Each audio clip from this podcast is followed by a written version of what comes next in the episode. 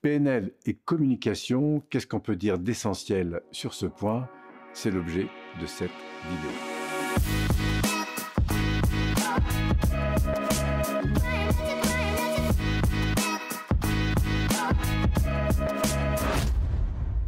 Alors quand on parle de communication, en fait, en PNL, on s'aperçoit que tout ce qui va permettre d'évoluer, est directement impacté par la qualité de la relation qu'on a avec soi-même et avec l'environnement.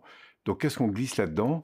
Eh bien, tous les comportements qui vont soit favoriser la qualité de la relation, soit au contraire euh, bah, la rendre un peu compliquée. Donc, dans la communication, on va trouver deux mondes. Il y a le monde du contenu, de ce que vous avez envie de faire passer, de recevoir. Ça peut concerner de l'information concernant ce que je vis, ce que je ressens, ce que je sais, ce que j'ai appris, ou ce que tu as appris. Enfin bref, ça c'est tout ce qui concerne le contenu. Et puis, il y a bien sûr la manière dont cette information va circuler. Donc, euh, le ton que je vais utiliser, le regard que je vais mettre en place, c'est tout ce qui concerne ces micro-comportements ou cette communication dite non verbale.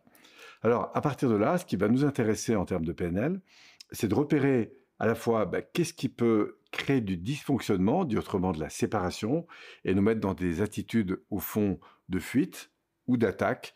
C'est un peu tous les modes de communication où on va en général se dévaloriser, dévaloriser les autres, ou au contraire se, critiquer.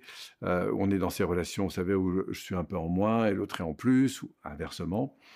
Et l'objectif, c'est de sortir en fait de ces modalités qui créent de la séparation, qui créent de la division, qui créent au fond de la destruction, pour entrer justement dans des modalités qui vont permettre d'aller euh, bah, s'écouter, se prendre en compte, co-construire ensemble, et donc de favoriser la rencontre et au fond l'unification des deux parties, sachant que ces deux parties, la plupart du temps, bah, elles sont évidemment sur des points de vue différents. c'est là que ça devient intéressant, c'est de se dire, tiens, quand je suis face à de la divergence de points de vue, quelles sont ces modalités justement qui vont permettre d'aller à la rencontre finalement de l'autre ou de la situation pour mieux interagir et de fait améliorer ce flux, cet échange de, relations. Donc tout se passe dans la modalité. Donc quand on parle de communication le plus souvent, notamment en PNL, eh bien on parle plus de la modalité avec laquelle on va communiquer. Oui, c'est pas tellement le contenu qui compte, mais beaucoup plus la manière dont je vais faire passer un message. Et c'est tout le sens en fait de la PNL, c'est de s'enrichir en fait en quelque sorte sur toutes ces sensibilités qui peuvent très vite faire une différence.